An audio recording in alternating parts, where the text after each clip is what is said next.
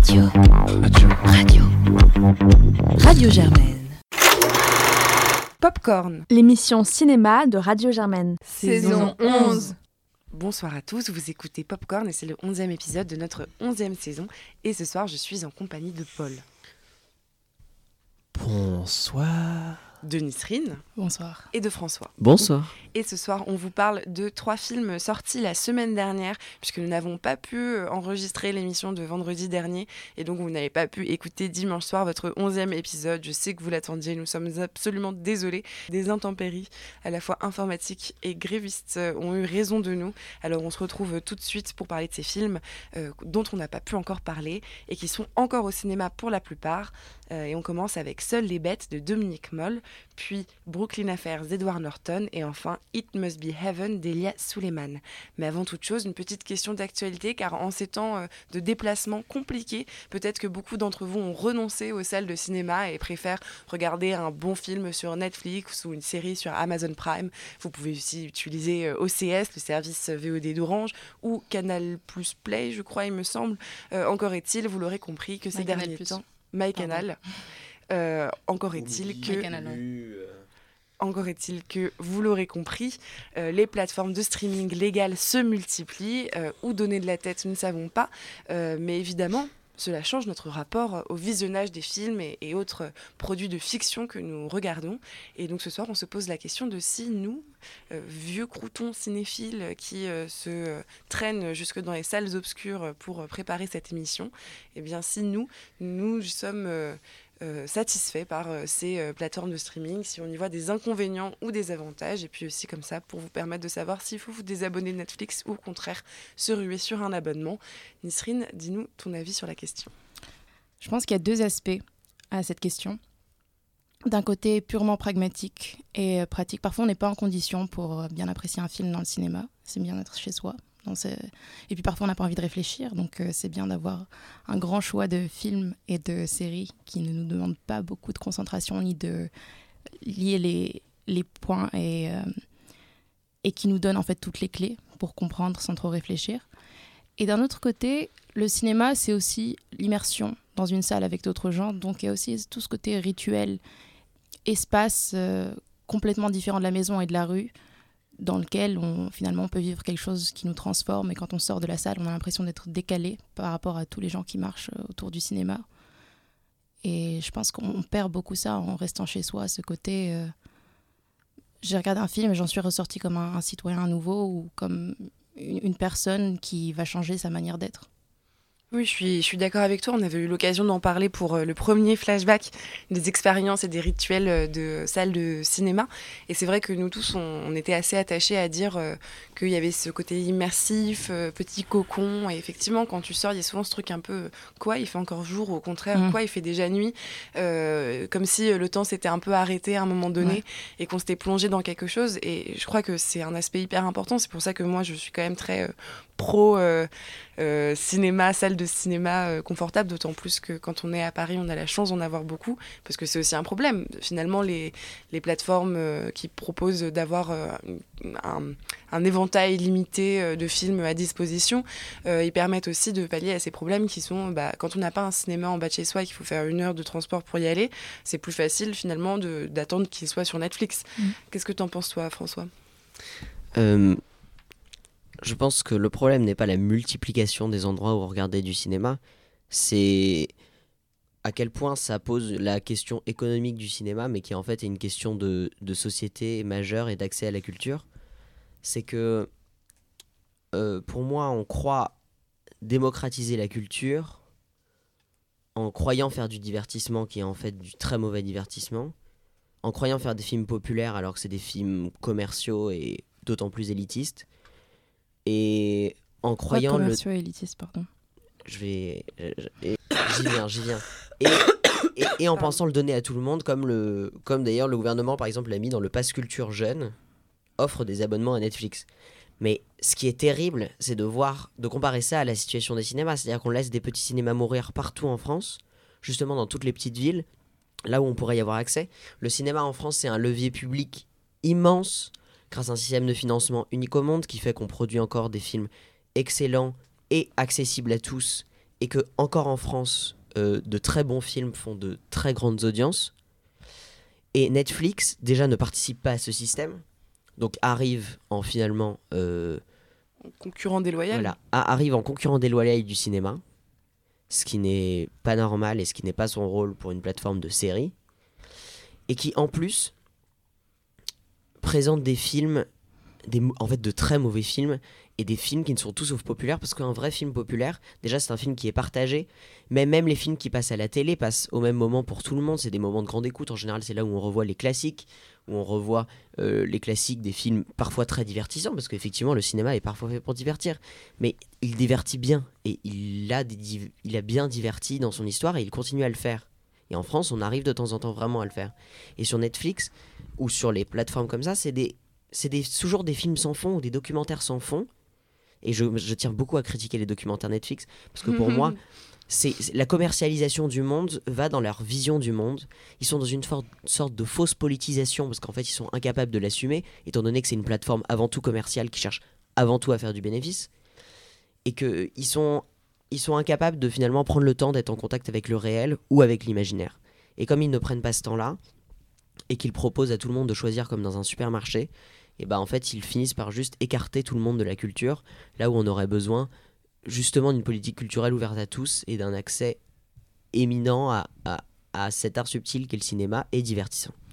Euh, je pense que ce que tu dis là, ça me souligne deux choses. D'une part, le fait que Netflix, sous couvert de proposer euh, des centaines et des centaines de, produits, euh, a quand même une offre qui est, dans son immense majorité, pas de très très grande qualité. Alors effectivement, il donne accès à quelques très bons films et c'est une bonne chose. Euh, mais euh, si, si on regarde, il y a une sorte de, de marketing qui dirait euh, Netflix a tout ce que vous voulez, alors que bah, il a surtout des choses que je veux pas en réalité. hein. Sur, vrai, je sais, je sais pas de, de- de combien de films est composé la plateforme Netflix, par exemple, mais on va sortir peut-être un peu de, de Netflix pour parler d'autres Oui, oui, non, mais alternatives aussi, parce que je pense que Netflix, et c'est peut-être ça le problème de la multiplication selon moi de, de ces plateformes, c'est que ça et ça rejoint un peu ce que tu dis sur le fait que Netflix est une plateforme qui cherche à faire du profit, euh, à savoir le spectateur n'est plus spectateur, mais il est consommateur, et ça change tout notre rapport euh, au, au- au visionnage d'un film, non seulement parce qu'on n'est pas voilà, dans ce petit cocon isolé de la salle de Cinoche, euh, etc., mais aussi parce que simplement, bah oui, en fait, on peut regarder un film euh, d'Audiard sur un téléphone euh, qui fait euh, quelques centimètres, on peut le laisser dans un coin pendant qu'on prend sa douche, ou je sais rien, pendant qu'on se, fait, qu'on se maquille, on regarde plus les films comme on, on devrait, on les regarde sinon en, en une soirée, bon, qu'est-ce que je peux faire ce soir bah, Je vais regarder un film, et en fait, on s'endort devant, et c'est en fait, c'est pas grave en soi, c'est pas un problème, mais c'est simplement, je pense que c'est pas bon pour euh, la façon dont ça a de transformer le comportement du spectateur euh, et son rapport euh, à l'image. Mais euh, qu'est-ce que, Paul, tu as, tu as à en dire? Bah, François l'a dit et je suis assez d'accord. À quand les tontons flingueurs sur Netflix en fait? C'est ça qu'on veut. Le vrai cinéma populaire, c'est Lino Ventura. À quand Lino Ventura et les films de Philippe Lachaud sur, sur Netflix? Enfin, on a besoin de vrai. On a besoin de vrai cinéma sur Netflix. Mais par ailleurs, euh, je suis assez d'accord sur cette idée de transformation de la consommation parce que je pense que c'est compliqué de regarder Citizen Kane sur un iPhone. Euh, et qu'en général, euh, des films comme il en a pu en voir cette année, je pense aux films de Terrence Malick, je pense aussi à des films très longs. Je pense que c'est très compliqué de regarder Apocalypse Now en dehors d'une salle de cinéma parce que la version Redux qui dure 3h30, c'est infâme. C'est infâme sans avoir le temps de se poser, d'être forcé d'être dans cette salle de noir on ne peut rien faire d'autre.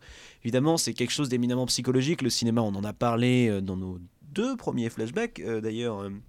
Parce qu'on avait aussi, euh, on avait aussi parlé en question d'actualité de, des déclarations hasardeuses de Pierre Murat sur la fin du cinéma, où on était déjà revenu euh, sur cette histoire de financement et sur son importance. Donc de ce point-là, je vous rejoins euh, Jeanne et François. D'autre part, c'est vrai que à défaut de produire, qu'on s'est concentré sur Netflix, qui est le, grand Satan, cette espèce de gigantesque multinationale remplie de documentaires sur des gens qui se font chatouiller. Euh, Ah, Arrête, c'est un très bon documentaire. il est génial ce documentaire, je l'adore. Mais je me fais permettre de faire une blague Oui. dessus. Ça, ça, un jour, faudra qu'on en parle parce que c'est vraiment un super documentaire. C'est absolument dingue.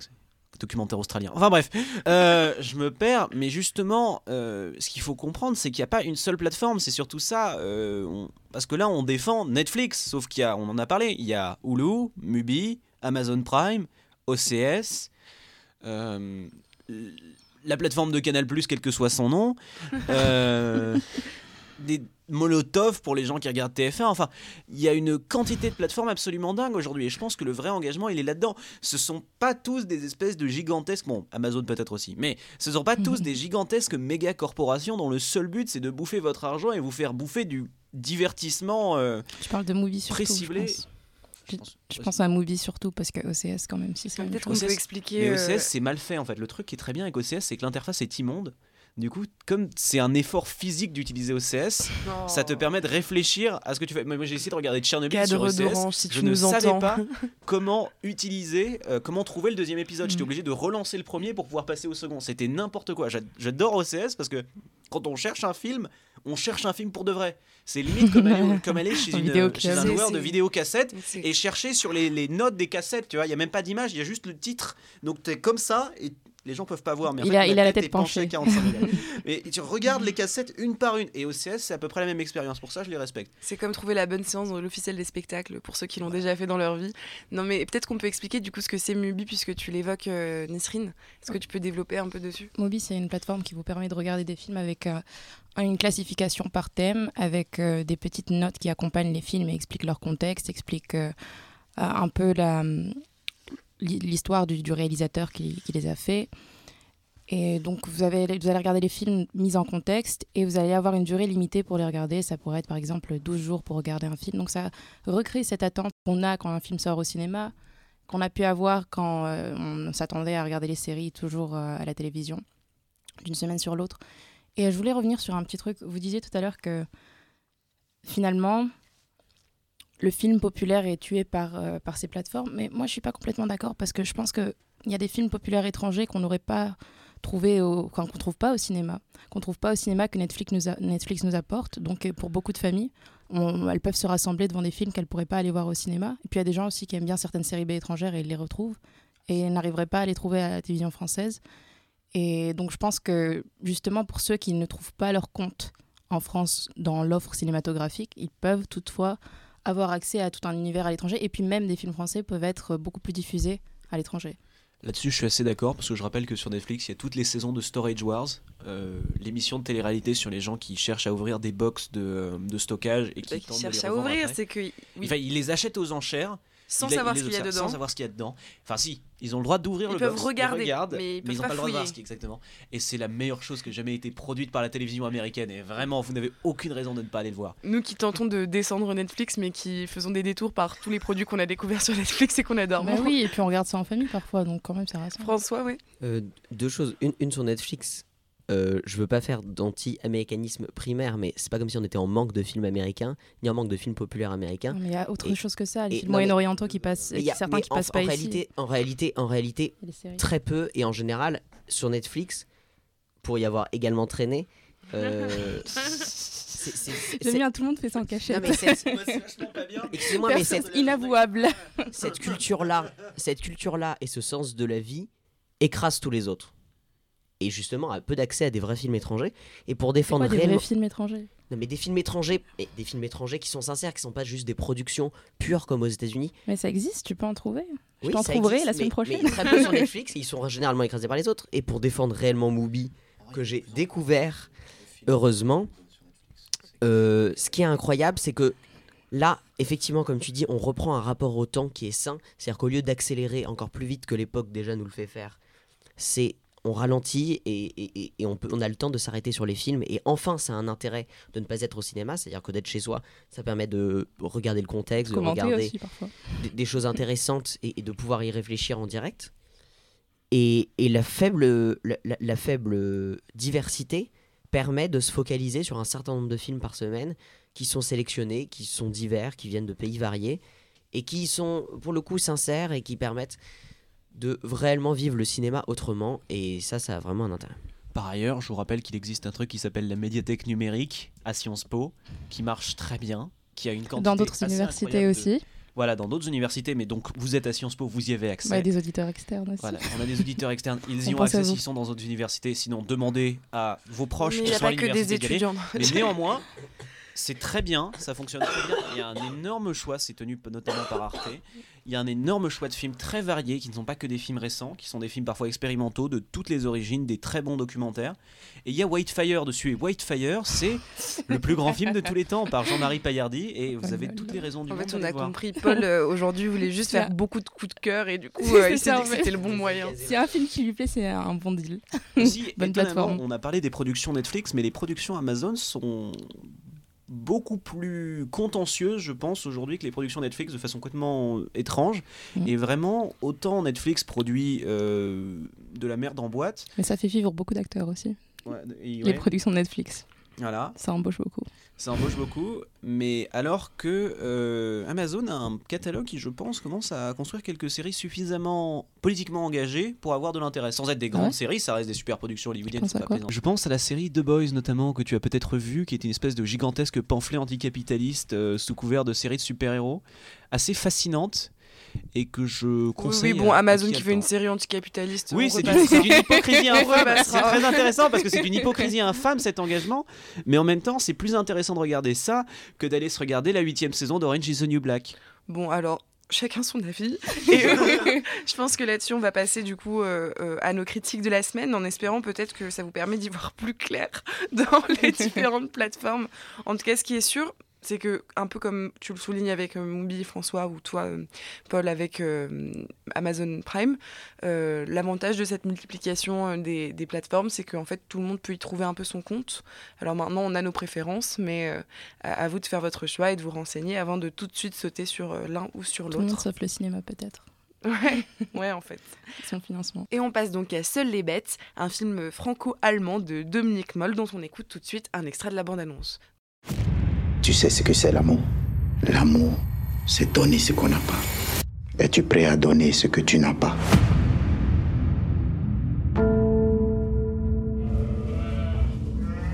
Il y a une femme qui a disparu Ah bon, ça?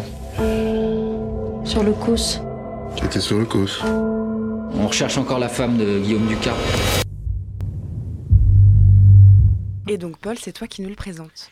Seuls les bêtes est un film franco-allemand de, réalisé par Dominique Moll, réalisateur notamment de euh, Harry, un ami qui vous veut du bien, sorti il y a une petite vingtaine d'années avec au casting tout un tas d'acteurs plus ou moins connus qui vont nous, donc nous raconter une histoire fragmentée puisque c'est bien la fragmentation qui va caractériser ce récit de différents individus menant en tout cas à un meurtre mystérieux et je ne vous en dis pas plus. François, qu'en as-tu pensé?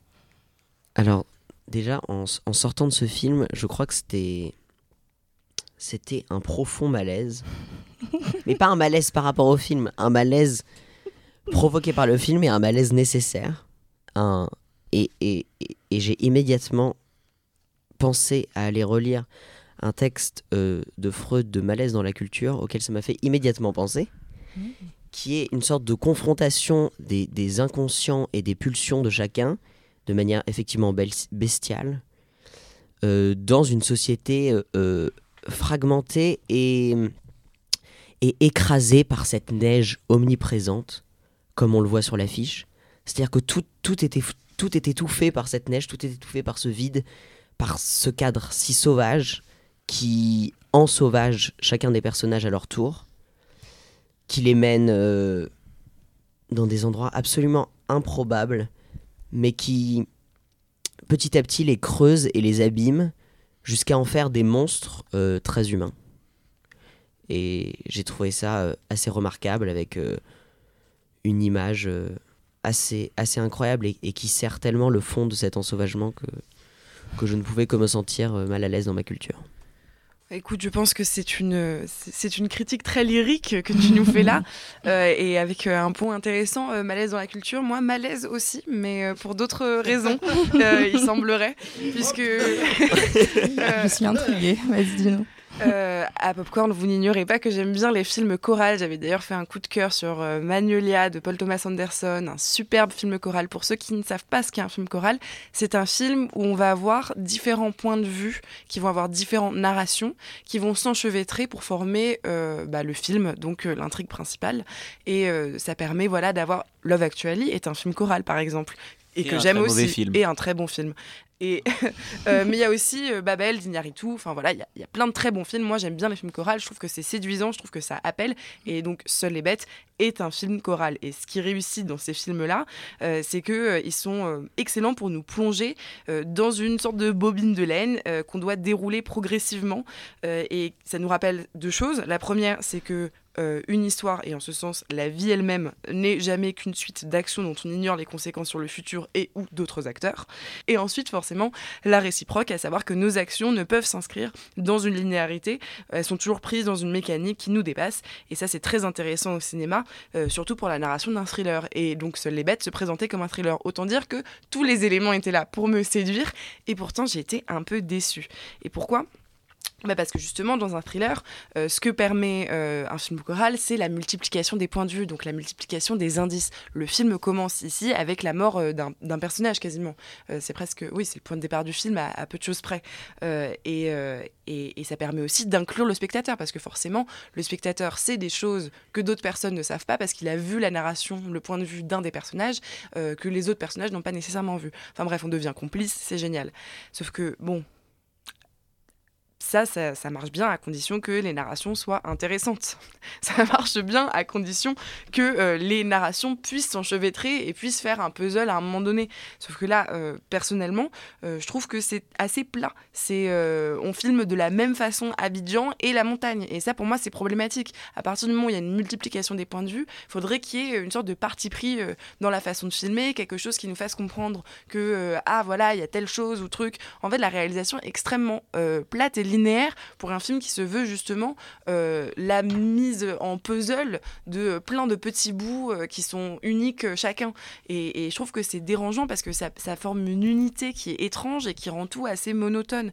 Je trouve qu'il n'y a pas une seule des intrigues qui m'a été montrée sur les quoi, les 5, 6, je, je sais même plus, sur les 4. Il n'y a pas une seule des intrigues qui m'a vraiment euh, intéressée, à part peut-être celle qui se déroule euh, à Abidjan parce que c'est la plus originale au fond.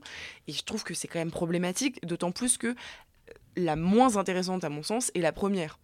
C'est-à-dire que la, la première personne qu'on nous présente, on ne comprend rien de ce qui la motive, on ne comprend rien de ce qu'elle fait. À certains moments, on tente de nous expliquer par justement le point de vue des autres, mais c'est jamais vraiment très clair. Et finalement, on a juste des personnages qui euh, agissent les uns indépendamment des autres, alors que justement, on devrait trouver une forme de dépendance dans les actions de tout le monde. Il y a juste, à un moment donné, il y a une action vraiment bizarre qui va avoir des répercussions sur un autre personnage. Ça va être tout le pan d'une des intrigues du film, mais c'est même pas très bien justifié. Enfin, je trouve que c'est difficilement justifiable la façon dont, dont ça se tourne. Mais euh, ça fait longtemps que je parle, donc peut-être Paul, tu veux prendre la parole. Dominique. Je peux t'appeler Dominique? Non, ok, non. Je m'appelle. Jeanne. Bah, moi, en fait, c'est marrant parce que vous y êtes tous allés en enfin, en film tragique. Et moi, je me suis posé, je fais- j'ai vu la première scène. Donc, c'est un homme euh, qui se balade à vélo avec euh, une. Je crois que c'est une chèvre au-dessus de lui. Et je me suis dit, c'est une farce. Ce plan est génial parce que ce plan est hilarant. Je vois ce plan et toute cette absurdité dans ce qu'on essaye de nous raconter me saute à la gueule parce que c'est une farce ce truc. La chèvre attachée, on a trois plans de ce gars en train de faire du vélo dans Abidjan. On comprend que c'est Abidjan après euh, avec sa chèvre et je trouve ça vachement drôle. Et à partir de là, en fait, le film n'a rien fait pour me pour me nier en fait ce fait. Euh, On enchaîne après avec l'infirmière qui couche avec ses patients. Enfin, euh, l'infirmière, l'assureuse, Assistante sociale. ass- assistante sociale qui couche avec ses avec ses avec les gens dont elle s'occupe. Enfin. Tout est comme ça, c'est toujours dans l'espèce de d'extrême un peu absurde. D'ailleurs, le premier récit, tu en as parlé, il est catastrophique aussi parce que pour justifier le fait de nous cacher des choses, ce qu'ils font, c'est que les personnages ne parlent pas entre eux. Donc tous les mecs, surtout Damien Bonnard, qui est un acteur qui est pas très bon, ni Denis, ni Denis Ménochet, ils jouent tous, mais tête de poisson, rien dit. Le, le paysan, ils ont tous, ils ont tous vu plus ou moins Petit Paysan avec Swan Arlo. Ils se sont dit, on va faire la même, mais on va pas le justifier. Donc ils regardent tous la caméra comme ça, ils, ils parlent pas. Et du coup, c'est génial parce que du coup, effectivement, on n'a pas d'informations parce qu'ils parlent pas. C'est super. Ça nous permet effectivement de nous poser. Donc effectivement, euh, ça continue comme ça de, de enfin de fait convénient en fait convénient jusqu'à ce qu'on arrive à une conclusion qui est marrante. Enfin, moi, je trouve ça assez marrant. Une espèce d'ironie finale complètement délirante, à moitié nihiliste, euh, que je trouve très drôle, mais qui en fait ne fait pas un film que je trouve très fort euh, parce que c'est un peu immature par moment, je trouve. C'est un manque général de construction dans ce qu'on te raconte, ce qui fait que c'est très bien, c'est très joli par moments. Les plans de montagne sont très beaux. Je sais pas qui c'est le directeur de la photo. Je viens de voir son nom, mais je m'en souviens plus. Patrick Ginghirelli, je crois. Mais euh, il est très bon. Par contre, au fond, je vois un film qui ne va nulle part, c'est peut-être le point, mais ça ne me fait ni chaud ni froid. Maintenant, ce qui fait que je vais être plus nuancé et que moi, je, je veux bien passer, passer un bon temps devant le film, c'est qu'en fait, dans ce genre de structure narrative, une partie de mon cerveau reptilien sac- s'active, et en fait, mon seul but, c'est d'essayer de reconstituer immédiatement la structure narrative de façon linéaire et chronologique. C'est un truc que j'adore faire. C'est une espèce de petit puzzle, vous voyez. C'est quelque chose que je fais euh, directement, ce genre de film que je ne fais pas devant Magnolia, parce qu'en fait, Magnolia est en quelque sorte linéaire, c'est-à-dire qu'on continue à suivre un fil, c'est juste qu'on alterne entre différents fils, mais on n'arrête jamais d'aller d'un point A à un point B. C'est juste qu'on passe notre temps à changer de point de vue. Là, effectivement, c'est raconté en plus de façon antéchronologique, c'est-à-dire qu'à chaque récit, on recommence de plus en plus en avant dans le temps, jusqu'à toujours réatteindre le même point. Euh, ce qui est bien, ce qui est très intéressant et qui est d'ailleurs assez bien amené. Mais en fait, du coup, moi, ce genre de petite boîte de puzzle, je me pose et je me dis comment je peux trouver? C'est, c'est un peu comme lire un roman policier, comme lire du, du Agatha Christie. Je me dis là, ça, ça se passe à ce moment-là parce que j'ai tel indice, je sais que telle personne est là. Et ça, je trouve ça très drôle. Et c'est en fait ce qui fait que j'ai bien apprécié ce film. C'est pas son message un peu barré, un peu euh, plat, euh, ces acteurs qui sont soit en sous-jeu, soit en sur-jeu, ces scènes euh, parfois morbides pour le fait d'être morbide, notamment, euh, on revient à Damien Bonnard, je vais arrêter de m'acharner sur ce type, mais qui est dans son foin avec son cadavre là, c'est quand même, c'est un plan que je, dont je vais me souvenir parce que je trouve très drôle, mais qui ne m'inspire pas finalement ce malaise. Et je comprends ce malaise que peut inspirer le film. Je le comprends parfaitement, mais moi, étonnamment, ça m'a pas du tout touché. Donc je, je l'ai regardé comme cet objet intellectuel intéressant, mais ça ne m'a pas touché du tout. Et euh, donc j'en suis ressorti en me disant c'était marrant de reconstruire, c'est un bon petit film policier, une super une forme de farce tragique euh, de la déconstruction humaine euh, avec effectivement toute cette histoire de d'usurpation d'identité, de- d'erreurs, de, de malentendus permanents, de, de liens et de cette obsession avec le hasard qui est assez drôle. La façon dont il utilise le hasard dans son récit est très drôle. Mais elle est drôle parce qu'elle est maladroite, je suis désolée. Elle est drôle parce qu'il fait les choses aléatoirement. La prochaine fois, tu nous parleras de ton palais mental si ça te fait plaisir. Mais c'est juste, moi, sincèrement, ce film, tu parles d'une farce tragique. Mais c'est Euh, à un moment donné, je me suis posé la question bon, si ce n'est pas un thriller, puisque si c'est un thriller, c'est un très mauvais thriller, peut-être que c'est une tragédie. On a une sorte d'unité euh, une d'action, une sorte de, drôle. de- de narrateur omniscient qui regarde comme ça, qui ressemble un peu. En plus, il y a- a l'invocation des esprits. Donc voilà, je me disais, en fait, on est dans une tragédie, la mort est annoncée dès le début, on a ce sort de plafond, ce ciel qui fait comme un plafond très bas, etc. Sauf que. Bah, en fait, si c'est une tragédie, c'est aussi une très mauvaise tragédie parce qu'il n'y a rien de tragique. c'est pas une tragédie, Non, mais une si c'est une farce, alors il faudra que je comprenne. Voilà. Ce plan initial est l'indicateur parfait que ce truc est une farce. C'est n'importe quoi. Enfin, c'est comment te dire C'est pas n'importe quoi. C'est cette première image déjà te met dans un point de vue qui te fait te dire c'est pas que c'est ça peut être tragique, mais en même temps c'est grotesque. C'est toujours dans le grotesque. Et quand on est dans mais le c'est pas si grotesque que ça. mais Damien Bonnard avec un cadavre. qui couche avec un paysan, c'est pas grotesque. Mais la façon dont c'est montré, la façon dont c'est montré, elle, le, elle couche avec lui dans une chaise, lui il est comme ça, il est statique et elle, elle regarde la caméra, c'est surréaliste tout. En fait, chaque plan est construit de sorte à faire ressentir cette espèce d'émotion entre le dégoût et le rire. C'est très bien fait de ce côté-là. Je trouve ça très drôle. voilà, je trouve ça très très drôle. Je sais pas si Peut-être que j'ai mauvais humour, c'est possible, c'est possible. Mais c'est vraiment les plans, pour moi, étaient toujours construits dans cette espèce de, de farce. Et on parle justement des esprits, tout ça. Le mec qui annonce les esprits, il termine quand même son apparition en demandant 4000 euros. Donc il y a un oui, non, où- oui, oui, c'était, il y avait, oui, bon. c'est toujours, fait, on est toujours à la fin d'une blague. Le truc, c'est que c'est une blague effectivement partiellement tragique, et c'est là où ça marche pas. Et je te rejoins, parce qu'au fond, le tragique, moi, je le vois pas. Par contre, je trouve que c'est très drôle. Tu réussirais presque à me convaincre, tu sais, François. Je ne vous comprends pas. mais non, mais je vous écoute avec énormément d'attention et, et- et je suis d'accord. Et je pense que la particularité de ce film, pour ceux qui vont peut-être aller le voir, c'est justement que c'est à la croisée. Je suis mais entièrement d'accord sur l'absurdité, voire sur le côté drôle. Et vraiment, je signe. Euh, à la croisée de la tragédie, à la croisée du thriller, si vous voulez, à la croisée même de la peur, de la morbidité. Mais et c'est peut-être extrêmement subjectif, mais justement tous ces, toutes ces frustrations tous ces euh, silences, euh, tous ces silences, tous ces non-dits, tous ces liens brisés, ont pour moi été, pour le coup, vraiment, quand on dit qu'un silence est assourdissant, je les ai trouvés assourdissants et extrêmement violents et qui m'ont vraiment pris au trip. C'est un film qui m'a puissamment pris au trip. Est très touchant. Et en fait, j'ai d'autant plus ressenti ces silences. Ce plat, en fait, je l'ai ressenti de manière extrêmement violente. Et, et donc, c'est pour ça que d'un film aussi long, je n'ai pas euh, baissé l'œil une seconde.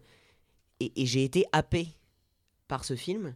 Euh, pas, justement, je pense pas que, que c'est une mauvaise stratégie, un mauvais thriller, etc. Je pense que ça prend le meilleur de tout pour faire une sorte de, de film extrêmement, extrêmement bizarre. Vraiment extrêmement bizarre, hein, mais très fascinant. C'est un peu du Bong Joon-ho raté en fait. Moi, je dirais en fait, ça aurait peut-être dû être une pièce de théâtre. Je sais que le... c'était un roman initialement. Euh, je pense que peut-être euh, c'est le roman devait avoir quelque chose d'assez descriptif qui euh, peine à être traduit euh, en, En même images. temps, en image, il y a des très belles images descriptives, si je peux me permettre. Oui. Et non, non, non, parce que je trouve que justement, c'est un, c'est un bon traitement du, du, du polar en, en- en film et que c'est, et que c'est peut-être cette sorte de, de morbidité mêlée à une sorte de précarité, de recherche de l'argent, de, de, de, de- de volonté justement de faire du fric à partir de, à partir de rien de manière très malhonnête. C'est très révélateur d'une époque et, et ça se concentre euh, dans la mort et je trouve ça assez fascinant.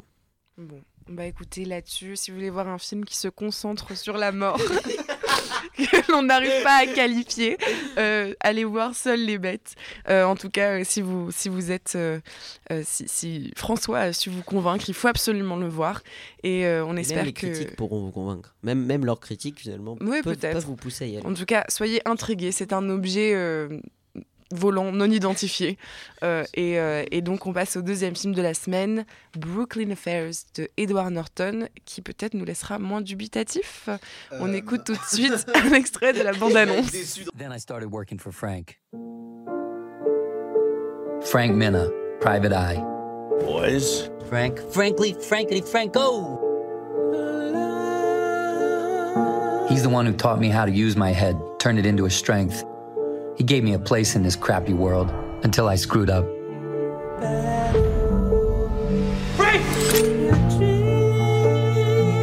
Brooklyn, she's in trouble now. Who?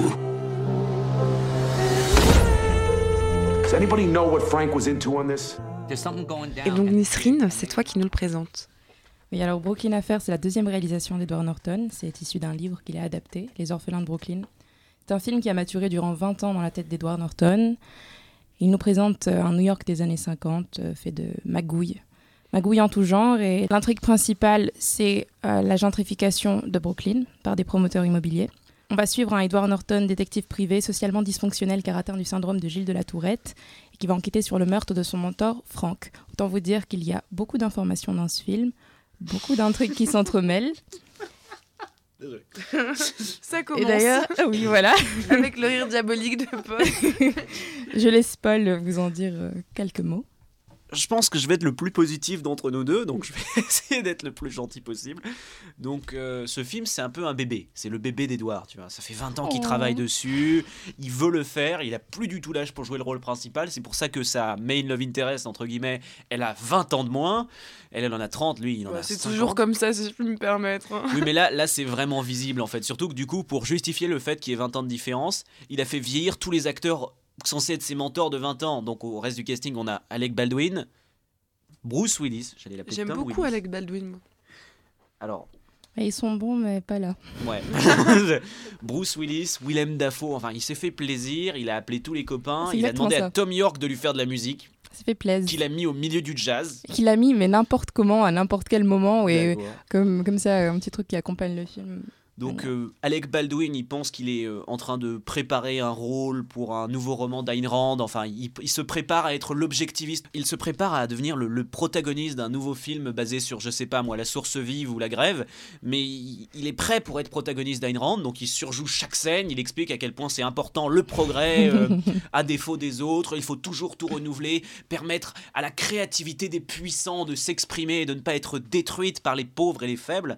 Donc il nous raconte n'importe quoi pendant que Norton il le regarde et fait ah vous avez tort avec son petit rôle de jeune premier sauf que bon c'est plus un jeune premier c'était un jeune premier quand il a commencé à adapter le film va adapter le livre. Donc évidemment Norton il a écrit le script il s'est basé sur un roman mais il a changé le setting parce que le roman se passe dans les années 90 Euh, il- et à part ça le résultat final que dire du résultat final? C'est pas bien. Voilà en deux mots c'est pas bien. Après, En plus de deux mots. non, il y a deux mots dans cette phrase. C'est pas bien. Arrêtez de douter. Voire Bref, quatre si on compte le C. bref, donc C'est pas bien. C'est pas bien. Et je ne peux pas m'empêcher de l'aimer tout simplement parce que j'ai dit beaucoup de mal de beaucoup de films sur cette émission, mais en fait, la première fois qu'on voit un film aussi égocentré, j'ai une forme d'affection Ah, pour. t'as pitié pour lui. Je, Je comprends. je pense que c'est c'est d'égal à égal, on se comprend, quand on est à ce point centré sur soi-même, on finit par le voir. Et du coup, je comprends après la démarche, il se met en scène, chaque scène est avec lui, il y a, il y a- je crois qu'il y a peut-être deux minutes de film où il n'y a pas d'Edward Norton, quelque chose comme ça, et le film dure 2h30, donc c'est vous dire. Il raconte un scénario qui est un espèce de micmac de 25 polars différents euh, de toutes les origines, Un avec petit une joie, bricolage. un espèce de bricolage. De tout ce qu'il a aimé, finalement. du jazz. Il soulève des thèmes euh, euh, à l'arraché. Il nous parle de racisme, d'objectivisme, quand je vous en ai parlé, d'intolérance, de, de, de la pauvreté, de l'inégalité. Il nous parle de tout ça, mais il le fait passer euh, à la vitesse de la lumière. Euh, il met en scène un personnage qui, dont le, le handicap pourrait être intéressant, mais il ne l'utilise jamais, si ce n'est quelques gimmicks justement de sa part, où ch- une phrase sur deux, il fait une erreur. Et, et pour rebondir sur ça, quand en interview on lui demande pourquoi est-ce que son personnage a cette condition, il explique qu'en fait, euh, il voulait que ce soit un personnage unique. Donc il s'est dit bon, moi j'ai regardé beaucoup de polars, j'ai envie d'avoir mon polar, j'ai envie d'avoir mon néo noir, j'ai envie d'être dans ce film qui euh, se passerait dans, une époque et dans un genre euh, qui ne sont plus aussi présents que dans les années 90. Bon, je vais faire ce film dans le New York des années 50. Et puis il nous dit bah je voulais un petit peu, enfin finalement quelque chose d'original par rapport à tous ces films que j'ai regardés. Il le dit pas comme ça, bien sûr. Il dit juste que- qu'il voulait un personnage unique, mais on le sent bien en regardant le film qu'il a bricolé avec toutes ses inspirations. À chaque fois qu'on lui demande pourquoi il met un, un thème, il dit bah écoutez, euh, j'étais sensibilisé à ce thème et j'avais envie de le mettre. C'est vraiment euh, sa connaissance euh, du, du genre qu'il a voulu étaler. Donc voilà, c'est c'est son Humphrey Bogart euh, handicapé qui va donc se battre. euh, Oh Bah, il est handi- c'est un Non, handicap. mais c'est- le- il est, non, mais il est handicapé, c'est un mais handicap. parce que on lui demande bon, euh, vous n'aviez pas peur que ce soit un risque de mettre un personnage handicapé et de devoir l'incarner sans se moquer de lui et sans, sans, sans être dans le ridicule finalement. Et il a dit bah, j'ai mis la voix off.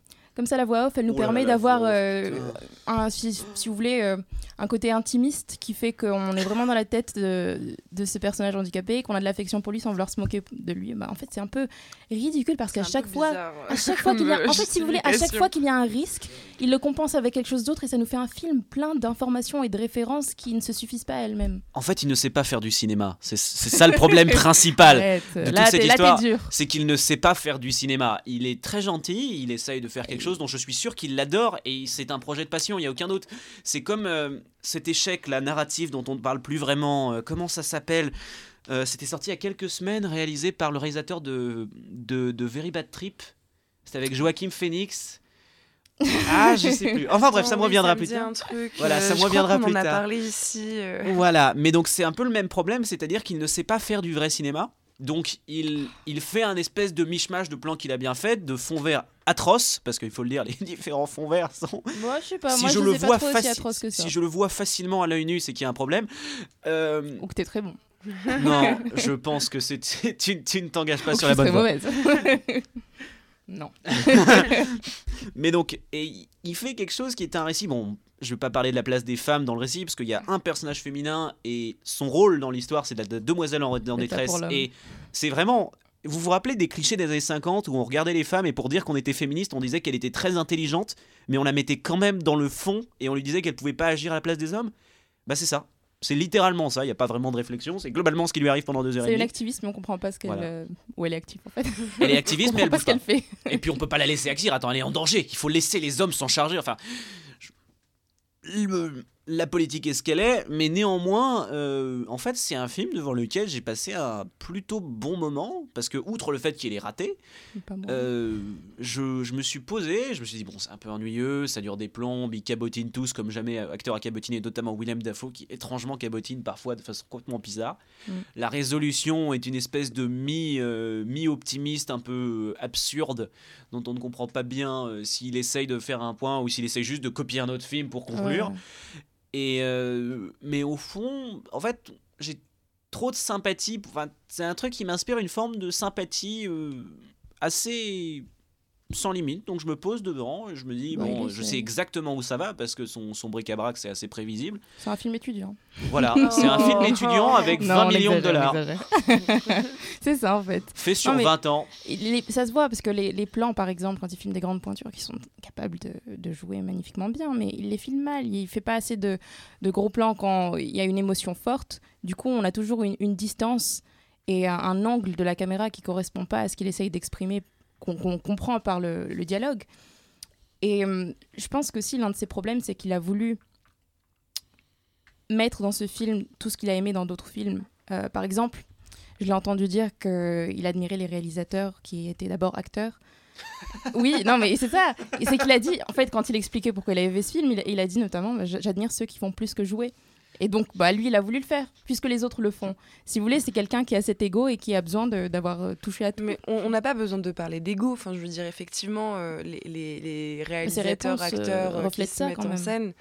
Non, mais il, Mais il lui, il y a Enfin, lui, ses réponses, lui, dans Pour ses coup, c'est réponses aux interviews, ça reflète ça. C'est, c'est, euh, Peut-être qu'il a envie de ressembler à ce qu'il admire. Quoi. Il a On dit, Je sais par pas si c'est de l'ego pour ce ou c'est en fait handicapé. euh, l'ambition de pour tous. ce personnage handicapé, il, a- il, il avoue que c'est. Enfin, il- lui, il dit pas avouer, mais c'est une performance. C'est j'avais envie de- d'être capable de faire ça. Il veut se mettre en scène, puis quand même on rappelle Edward Norton, c'est un acteur qui est notamment connu parce que sur la plupart des tournages, il s'est inv- il s'est volontairement avancé pour réécrire le script. Mm. Ce qu'il a fait, euh, il a forcé les gens à le laisser réécrire le script, je crois sur, notamment sur American History X et l'incroyable Hulk. Il était là, il a dit je produis, je réécris le script, je me mets en scène, c'est moi qui contrôle. En fait, Et on, il est, il s'entend pas très bien, ça lui a mis en l'air une partie de ça, sa carrière. on le voit trop et on voit pas les gens dont il prétend, euh, si vous voulez, se faire le porte-parole. Il prétend se faire le porte-parole des personnes qui sont les victimes de la gentrification. Par exemple, dans son interview, dont je n'arrête pas de référencer ici, c'était une interview pour Europe 1. Il disait bon, écoutez, euh, aujourd'hui, on peut mettre no- mon film dans le contexte des, des gilets jaunes, par exemple. Donc il y a encore.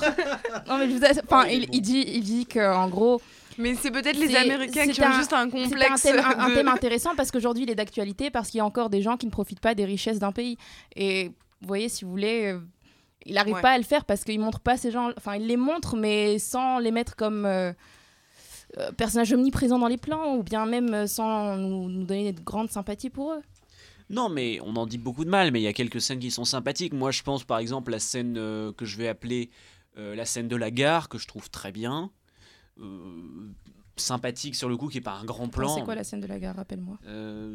C'est Non, vas-y, dans le micro. c'est la scène de révélation Ah, d'accord. que je Je me rappelle pas alors. que je trouve Pour marrante. Enfin, oui, on comprend tout un tas de choses sur la, la scène initiale où effectivement il a utilisé un, un fusil de Chekhov pour la première fois de son film et il le fait bien.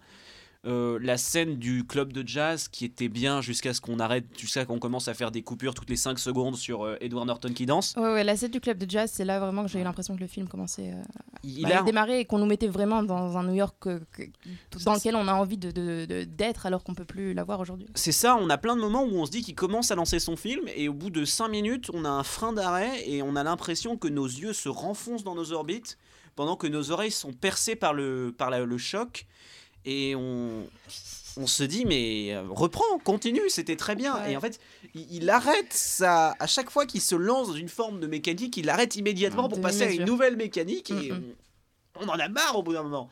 Mais en même temps, c'est bien. Enfin, moi, enfin, c'est bien. Non, c'est pas bien. Mais en même temps, moi, j'ai passé un moment qui était suffisamment agréable pour que je puisse le conseiller à des gens qui savent ce à quoi ils vont. Ils s'attendent pas à un grand film, Mm. mais c'est un divertissement sympathique comme il en sort tous les, tous les mercredis, Ouais. quoi. Buvez du café avant aussi. hein. C'est bon. Bon. Bah là-dessus, euh, donc Popcorn euh, a l'air relativement unanime euh, pour euh, ne pas euh, vous euh, conseiller euh, Brooklyn Affairs. Mais euh, dites-nous quand même si vous l'avez vu, ce que vous en avez pensé. Vous pouvez nous joindre sur notre page Instagram, euh, Radio Popcorn, euh, sur notre page Facebook, popcorn-germaine, euh, ou encore via le site de Radio Germaine, www.radiogermaine.fr. Après cette petite page de pub, on passe donc à It Must Be Heaven de Elias Suleiman, dont on écoute un extrait de la bande-annonce. What country do you come from? I'm Palestinian. Palestinian? I've never seen a Palestinian. Well, guess what? This ride is on me.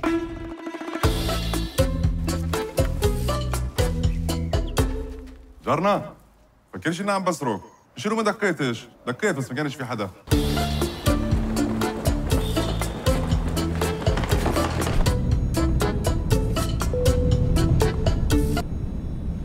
Bienvenue à Paris. Merci.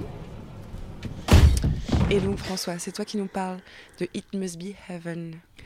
It Must Be Heaven est le dernier film d'Elia Suleiman, réalisateur euh, né à Nazareth, euh, palestinien, euh, arabe chrétien, euh, qui C'est compliqué. c'est c'est compliqué, mais c'est compliqué, mais c'est ces multiples facettes de son identité se retrouvent dans les multiples facettes de son film, où il filme euh, euh, en trois temps, d'abord la Palestine, puis Paris, puis enfin New York.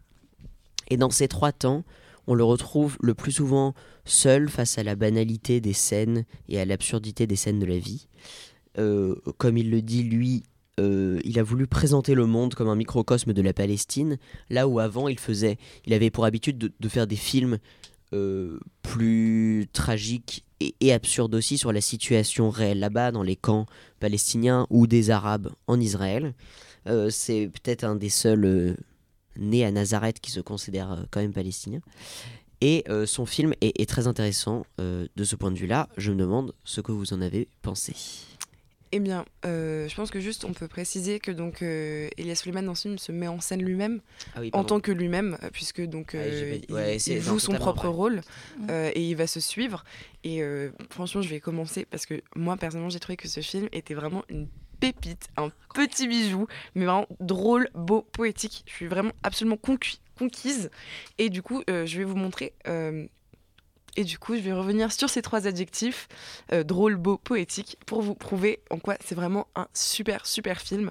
Donc d'abord, pour moi, c'est drôle, c'est évidemment euh, une comédie et c'est du burlesque. C'est quasiment muet. Il y a très peu de moments en fait. Il y a quelques personnages extérieurs qui vont s'exprimer, mais Elias Suleiman, dans son propre rôle, ne parle jamais. Il est Sauf tout le à temps. New York. Sauf à New York. À un moment donné, il va dire une phrase, mais, euh, je voulais pas la spoiler. Bah, spoil pas la phrase, c'est pas grave.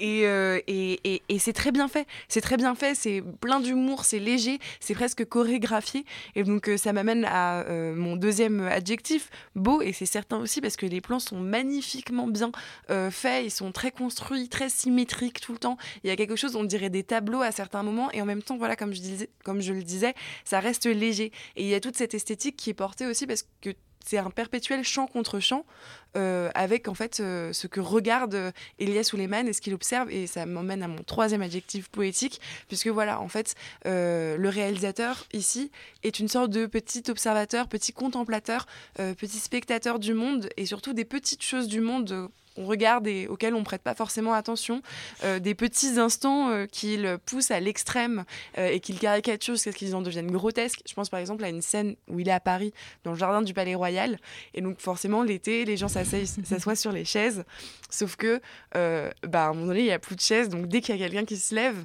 les gens courent pour aller chercher la chaise, et donc il va, il va, il va faire durer cette scène super longtemps jusqu'à ce que ça devienne absolument grotesque. Et c'est vraiment extrêmement drôle. Et en même temps, voilà, comme je le disais, c'est doux. C'est quelque chose qui nous enveloppe, c'est quelque chose qui nous transporte.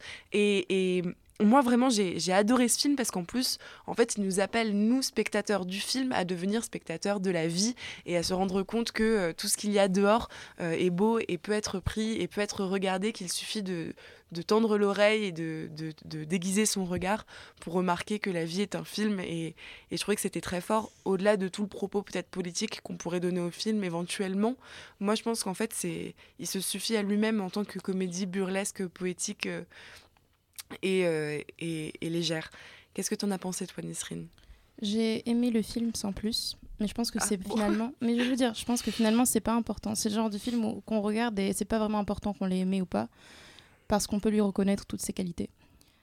Et euh, puis si moi ça va pas t'en faire rire, c'est peut-être même le contexte de la salle. Et puis, euh, enfin, il y a un décalage aussi parfois quand on écoute les personnages parler et on se concentre sur ce qu'ils disent et qu'à des moments on se concentre sur les sous-titres parce qu'il y a des différentes langues dans le film. Et je pense que enfin, tout ça, ça crée un contexte qui fait que je, pense que c'est pas très important que je l'aime ou pas. Mais euh, ce qui est sûr, c'est que j'ai beaucoup aimé comment il a réussi à montrer ce que c'est que de se sentir étranger partout.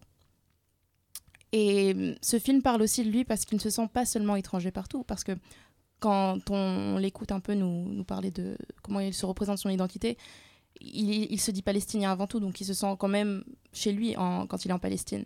Par contre, il se sent seul durant toute sa vie. Et il dit qu'il est, il est toujours en pérégrination entre différentes villes.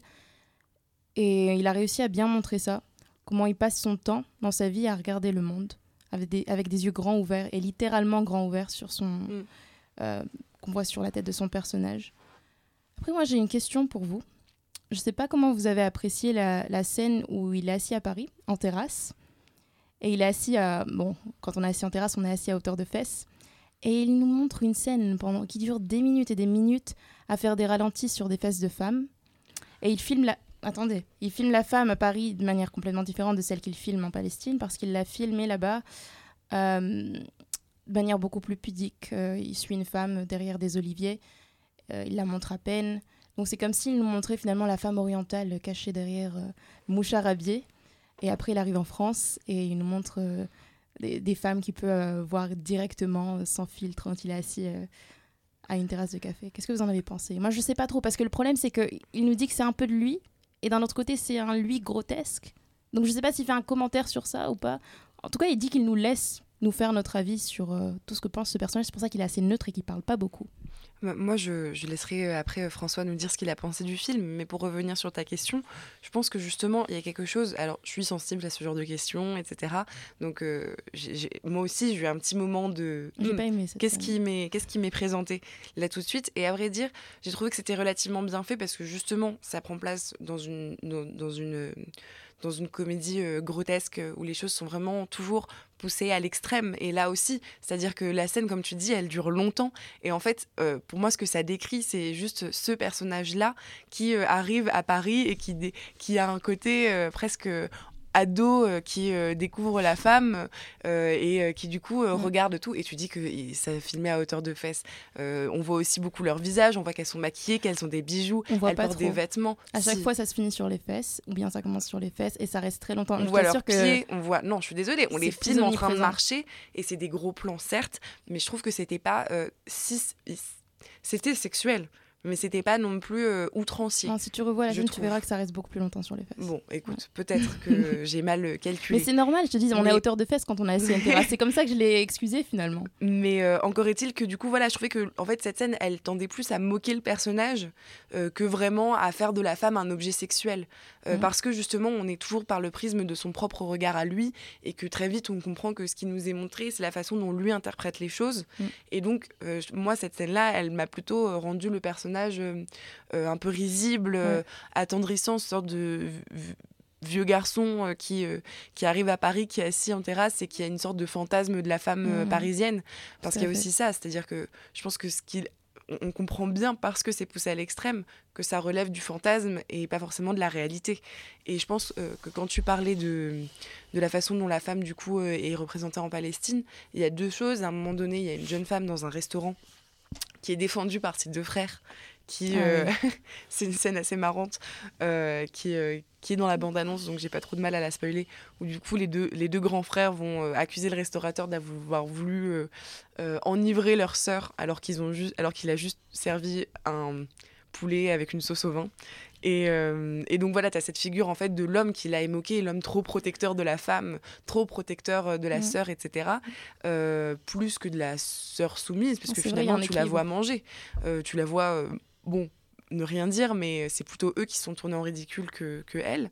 Et pour cette scène où voilà, il y a ces oliviers, je sais pas si c'est filmé de façon pudique, je pense que c'est filmé de façon, encore une fois, assez enfantine parce qu'on voit d'abord ses pieds on, on- en fait on a des, des plans sur les pieds de cette femme qui marche et puis sur son visage et puis sur ses pieds et puis sur son visage et il y avait c'est comme s'il y avait une incompréhension euh, du, du narrateur euh, sur ce qui était en train de se dérouler sur euh, qu'est-ce qui se passait parce qu'effectivement elle fait des allers-retours pour transporter des, De des l'eau. seaux de l'eau et je pense que c'est beaucoup moins euh, l'accent est moins mis sur euh, sur euh, voilà justement le fait qu'elle soit euh, voilée etc que euh, sur simplement l'absurdité de l'action qu'elle est en train de faire à savoir transporter des seaux d'eau et du coup devoir faire des allers-retours permanents. Et là encore ça, ça, ça dure très longtemps. Mais donc voilà ne filmer cette, cette femme qui a donc cette longue robe de cette façon c'est parce qu'il mettait pas forcément l'accent sur le fait que c'était une femme ou sur sa féminité. Et je pense pas que ce soit forcément à mettre en comparaison avec la façon dont il filme les femmes en France, d'autant plus que, bah, en fait, cette première scène de quand il est à Paris, elle va être suivie par d'autres scènes où il va pas forcément toujours filmer les femmes comme ça en gros, mais par contre, il est quand même marqué par le côté euh, fashionista des, Parisiennes, puisqu'il regarde, il a en face de chez lui un, une sorte de, comment on de showroom. euh, d'une maison de couture, quelque chose comme ça, qui euh, pendant toute la nuit a un écran qui diffuse des défilés et donc il regarde les défilés là aussi avec quelque chose de très, euh, je trouve très naïf, euh, très euh, candide presque. Euh, c'est pas, pour moi, c'était pas quelque chose de pervers la façon dont c'était montré, mais c'est peut-être parce que c'est dans un tout aussi qui qui m'empêche de le penser de cette façon. François, du coup, dis-nous ce que tu en as pensé. C'est vrai que c'est un film extraordinaire et qui, qui, qui, je sais pas, qui change la donne de beaucoup de choses, qui effectivement est, est, est hilarant. Vraiment, j'ai tant rigolé. Est-ce que ça rigolait beaucoup dans la salle? Euh, Peut-être j'étais un peu seul, mais, mais c'était vraiment très drôle. C'était vraiment très beau, comme tu me disais. Je vais essayer de, de dire ce que vous n'avez peut-être pas dit. Euh, oui, comme tu dis, il est étranger partout. Mais ce que j'ai trouvé passionnant, c'est aussi à quel point il est un petit peu chez lui partout. Et c'est-à-dire que cette manière, effectivement, de, de voir le monde comme un tout, et de totalement renverser l'image de la Palestine, mais par extension du Moyen-Orient, que l'on peut avoir, qui en général est justement extrêmement mis à l'écart, centré et donc incompris, la plupart du temps, permet, en, transposant ce Moyen-Orient partout, et en fait en montrant que, les problèmes, bien qu'ils se- s'expriment de manière différente, sont les mêmes partout, avec des scènes aussi burlesques partout, avec en fait des luttes de pouvoir partout, mais, mais dont il prend foncièrement, pour le coup, le, le parti de, de la libération, de, d'un certain anarchisme de la vie. Euh, euh, toutes ces images-là sont libératrices. C'est-à-dire que cette poésie-là permet effectivement de se libérer du carcan de, de la vie étouffante et l'absurde aussi. Et, et, et- à chaque fois qu'il y, a des- il y a beaucoup de poursuites avec des policiers, etc. Et à chaque fois, les policiers sont ridiculisés, les attentats se font avec des fleurs. Enfin, tout est assez délirant, mais finalement foncièrement libérateur.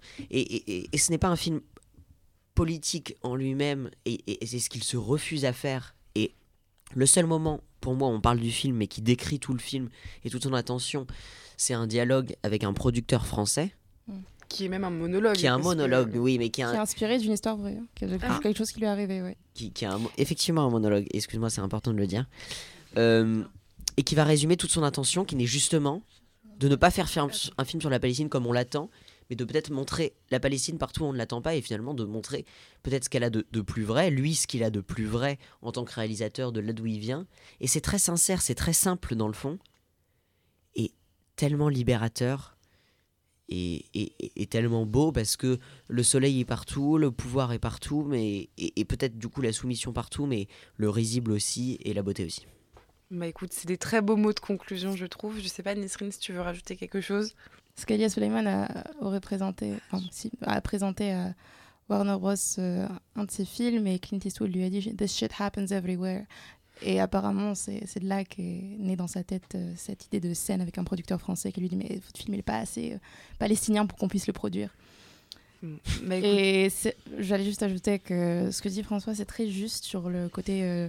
le film n'est pas politique et en même temps, il nous montre quelque chose euh, d'important dans le monde, le fait qu'on soit tous euh, finalement interconnectés, même par euh, la reproduction de, des luttes de pouvoir dans des pays différents. Et justement, Elia Suleiman nous dit que il voulait être dans trois villes différentes pour montrer que ce qui se passe au Moyen-Orient a des répercussions en Europe est lié à ce qui se passe en Europe, a des répercussions en Amérique et est lié à ce qui se passe en Amérique. S'il nous montre les policiers en France, s'il nous montre les attentats, c'est pas un hasard, il veut nous dire que tout est lié. Bah écoutez, là-dessus, donc, moi je vous recommande très très chaudement d'aller voir It Must Be Heaven. C'est un très beau film. À vrai dire, je n'ai pas vu les autres films d'Elias Suleiman, mais je compte les regarder très vite. Donc n'hésitez pas à euh, nous conseiller euh, des films d'Elias Suleiman et en tout cas à aller voir It Must Be Heaven, qui est toujours en salle. Et on passe à nos coups de cœur et coups de gueule de la semaine. Et Nisrine, du coup, c'est toi qui commence. Alors moi, je vais me faire plaisir là. Je vous ai parlé de Brooklyn Affairs tout à l'heure, dans le genre, euh, genre euh, reproduit et inégalé. Je vais vous parler de The Irishman, qui pour moi ne réussit pas dans le genre film de gangster. Et très dans le thème Netflix. Tout à fait. Donc The Irishman, ou le club des retraités du film de gangster. Oh. Tout ce qui happe habituellement dans un Scorsese est soit absent du film, soit fait dans la demi-mesure. À tel point que je me suis demandé si le film de gangster new-yorkais était soit à bout de souffle, autant qu'Al Pacino dans les scènes où il joue la colère dans ce film, ou si les grands acteurs des affranchis et de Taxi Driver du film de gangster qui crevaient l'écran au siècle dernier étaient inadaptés à la 4K. Le montage décevant, alors que Scorsese nous a habitués à une optimisation de chaque instant où chaque plan dure le temps qu'il faut pour tout comprendre, s'installer sans s'ennuyer avec les personnages et ressentir les tensions du dialogue. Le dialogue, justement, où sont les ping-pong verbaux des infiltrés Où est la valeur ajoutée de la voix off qui a connu son heure de gloire dans Les Affranchis? Il y a quelques blagounettes ici et là, quelques absurdités pour tourner en dérision le genre même du film de gangster, du film de mafieux, et dans ces moments, l'aspect testamentaire, souligné par Scorsese en interview, est réussi. Mais il l'est beaucoup moins quand le film enchaîne les scènes hommages sans jamais égaler les références du genre, ni leur apporter une touche ironique assez forte pour déclencher le rire aux éclats. Je pense là à De Niro qui prend sa fille par la main pour aller voir l'épicier du coin qui s'est mal comporté avec elle, scène qui n'est pas sans rappeler celle du film réalisé par De Niro Il était une fois le Bronx, où il prend son fils par la main pour aller disputer un mafieux qui a essayé d'enrôler son fils dans ses affaires. Bref, dans cette dernière, dans Il était une fois le Bronx, on a froid dans le dos, on a peur pour le personnage de De Niro, incarnation des petites gens qui essaient de résister à la pègre, situation totalement différente de celle de The Irishman, où le manque de contexte fort sur les relations entre les deux parties opposées nous laisse indifférents à la scène avec l'épicier. Quand on regarde la revanche du père pour la fille qu'on nous a à peine présentée, on l'a présentée même pas assez, on l'a pas assez présentée pour qu'on puisse s'attacher à elle un seul instant et compatir avec son sentiment de peur systémique vis-à-vis du père. Et c'est un sentiment dont on a conscience seulement parce qu'il est explicité dans un dialogue bien plus loin dans le film. Donc il y a le côté euh, clin d'œil formel. Euh, Scorsese fait référence à ses propres prouesses sans leur arriver à la cheville. Je pense ici au travelling dans des lieux classiques de sorties mafieuses, restaurants et bars. Euh, je pense à la dynamique des plans iconiques des affranchis, qui est encore une fois référencée sans jamais être égalée. En somme, il est difficile de savoir si ce film a vraiment été fait pour l'adepte de Scorsese. L'entreprise ressemble plus à une introduction au genre du film de gangster, peut-être pour les millennials sur Netflix. hein. C'est sympa. Gangster Film 101. Mais ça ressemble plus à ça qu'à un mémoire livré aux fans. Parce que c'est ça finalement un film testamentaire. Après tout, Scorsese a toujours exploré ses envies cinématographiques avec passion et une liberté. Et euh, s'il a fait ce film pour s'encanailler avec Robert De Niro, Joe Pesci, avec Al Pacino, Harvey Keitel et autres pointures du genre, tant mieux pour lui, mais qu'on ne vienne pas nous dire que c'est une fresque sublime sans souligner que tout y est fait à quelques degrés moins sublime que ses autres films, et avec un rythme narratif étonnamment raté, alors même que c'est là qu'excelle Scorsese. Pour m'assurer que ce n'est pas le contexte de mon salon qui m'a fait voir ce film ainsi, je cherchais un sentiment assez similaire en ligne. hein. J'ai trouvé euh, quelque chose qui m'a bien réjoui sur Vanity Fair.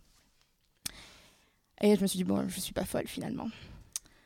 Vanity Fair euh, écrivait à propos de ce film The Irishman, un film testament? Plutôt une oraison funèbre, un sermon sur la mort. Des années déjà que le réalisateur travaille cette fresque glaciale, tableau dépourvu de toute dimension épique, en dépit de sa durée fleuve, voire du moindre élan vital. Bah écoute, merci beaucoup pour ce, euh, pour ce grand coup de gueule. Et du coup, euh, bah voilà, ça nous prouve peut-être que Netflix euh, parvient à corrompre même les meilleures âmes et les meilleurs réalisateurs en tout cas. Et euh, François, peut-être que tu as du coup un coup de cœur à nous faire Ou un coup de gueule d'ailleurs. Non, je vais faire un coup de cœur parce que je me suis un peu emballé aujourd'hui. Non, mais peut-être pour. je pense que pour répondre à Elias Suleiman, il faut invoquer Nanny Moretti. Ah. Et parce que c'est le même genre de réalisateur se mettant en scène, pas pour les mêmes raisons, mais qui montre à la fois l'absurdité et la beauté du monde tout en se mettant en scène. Et je voudrais particulièrement parler d'un film de Nanny Moretti qui s'appelle Bianca, qui est le premier film que j'ai vu de lui, sorti en 1983, où il incarne un prof de maths qui arrive euh, dans un lycée de Rome, où chaque prof est, est une caricature à lui-même absolument absurde. Il y a une sorte de, de prof de français qui est un romantique qui parle de ses premiers amours pendant des heures sur des vieilles chansons italiennes. Lui, euh, prof de maths qui reste euh, sur sa terrasse à observer les gens, à voir euh, ses voisins, à en séduire quelques-uns et surtout à tomber amoureux d'une des profs de français. Et il va se retrouver malgré lui, ce personnage naïf, euh, drôle, euh, gourmand, perdu, poète, embarqué dans une histoire de meurtre où il n'a à peu près rien à y faire. Et euh, il va s'y perdre, euh, toujours dans le rire et la poésie. Je vous conseille vivement de voir ce film, absolument hilarant, absolument beau. Et toute la filmographie. Et de toute la filmographie de. Nanni Moretti. Voilà. Bah, merci beaucoup euh, pour euh, ce coup de cœur, moi qui aime bien les films italiens. Euh, J'approuve d'autant plus. Paul, à ton tour. Alors moi, je me suis dit, je, je discutais avec un ami, je me dis, il faut que je fasse un coup de cœur par film. Donc j'ai commencé par Brooklyn Affair. Je Est-ce que tu aurais un film connu, un noir, qui pourrait être sympa Il me regarde, fait, oh, tu peux faire Le Grand Sommeil Je m'arrête, je le regarde, je fais, mais c'est, c'est incompréhensible, Le Grand Sommeil. Personne ne sait ce qui s'y passe, personne n'a jamais rien compris. Je fais, on va rester sur les bases. Donc mon premier coup de cœur, c'est donc Le Faucon Maltais. Avec euh, ce que je pense être l'un des hommes les plus sexy du cinéma américain, c'est-à-dire Humphrey Bogart. Et c'est même pas sarcastique, je trouve vraiment que ce type a un charme incroyable. Il suffit de le voir dans Casablanca, c'est. Vous l'avez vu, c'est. Il est dingue, il est. Bref. Enfin, bon, donc Le Faucon Maltais, euh, grand classique du détective privé, euh, film incroyable, rythme parfait, personnage génial, femme fatale à tomber, enfin. Un film à voir, Le Faucon Maltais, si vous ne l'avez pas vu, au moins ça dure une heure et demie, ça fait une heure de moins que Brooklyn Affairs, et je peux vous assurer que c'est mieux. Euh, donc allez voir Le Faucon Maltais, c'est formidable. Je pense que vous pouvez trouver des cassettes quelque part, acheter un lecteur de cassettes, enfin c'est c'est super. Et si, si vous voulez vraiment remettre l'occasion, vous l'achetez en cassette et vous euh, trouvez un moyen de trouver une cassette française en plus. Comme ça, vous êtes au fond et vraiment, c'est super. Bon. Euh, mon deuxième coup de cœur, donc, c'était par rapport à Seules les bêtes, et je me suis dit farce tragique, narration un peu compliquée, essayer d'être un peu plus immature que je ne le suis en conseillant des choses qui ne sont pas du vrai cinéma ou qui sont destinées à des gens plus jeunes que moi. Et. L'idée m'est venue d'un coup, série d'animation. Donc, j'en avais conseillé une il y a moultes années, euh, c'est-à-dire il y a 10 numéros. euh, pour, euh, je crois, c'était Technolize dans, euh, je sais plus à quel concert, enfin bref, qui était une, une série un peu déprimante de science-fiction. Là, je vous conseille un truc qui s'appelle euh, Quand les mouettes pleurent.